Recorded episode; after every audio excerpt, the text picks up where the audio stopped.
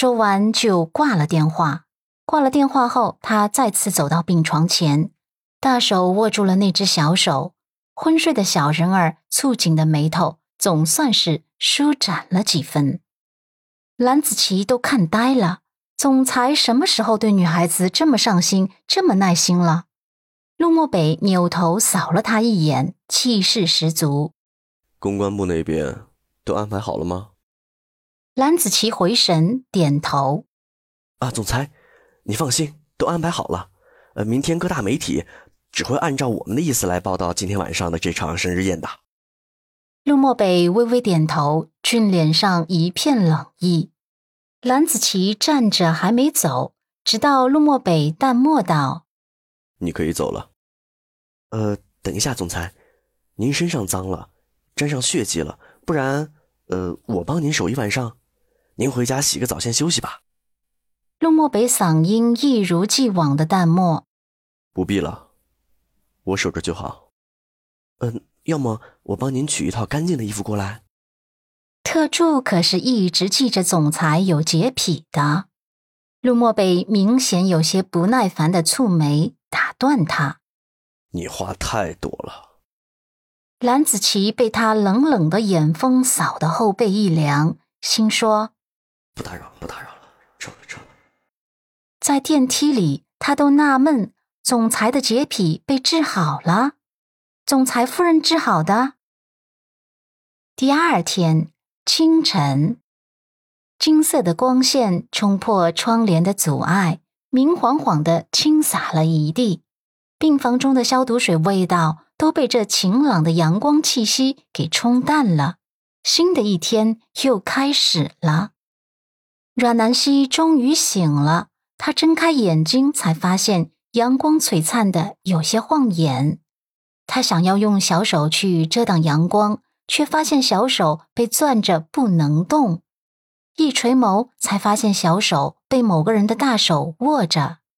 他错愕的眨巴了下眼眸，眸底一片诧异，心口无意识的弥漫了一层暖意。这一夜，陆先生都在陪着他。他轻微的动作还是惊醒了陆漠北。他醒来后意识到自己还握着他的小手，立刻不着痕迹的松开了。你醒了。阮南希点头。嗯。陆漠北给他倒了一杯水，递给他。头还晕吗？阮南希试着动动脑袋，一阵眩晕袭来。他眉头皱了皱，弱弱道。还有点儿。陆漠北别有深意的说了一句：“哼，实心眼儿。”阮南希啊了一声，有些迷茫的看着他。陆漠北解释：“做戏而已，没必要对自己下这么重的狠手啊。只要流血了，那就逼真了。”阮南希吃惊的微张自己的小嘴巴，支支吾吾：“你。”陆先生，你你你都知道了，我还以为自己演的天衣无缝呢，没想到被你看穿了。我刚准备醒来后对你坦白从宽的。陆漠北有些不屑的勾唇，然后睿智道：“我猜你并没有去拿那条项链，而是有人嫁祸。当你发现的时候呢，已经晚了，不得已。”你为了给自己开脱，只能演了那样一场戏，让大家以为那条项链是小偷偷走的，然后呢，小偷又着急打伤了你，顾不上那条项链了。他谆谆的嗓音洒入充满阳光的空气中，似乎格外的悦耳。阮南希都快惊呆了，就这么睁大眼眸看着他，直到他下意识的帮他整理了一下发丝，他才回神。啊天哪，陆先生，你太英明了，居然都被你看穿了。不过，我最惊讶的是，你相信我，你为什么那么笃定有人陷害我，而不是我见财起意呢？陆漠北不假思索道：“感觉而已。”感觉而已。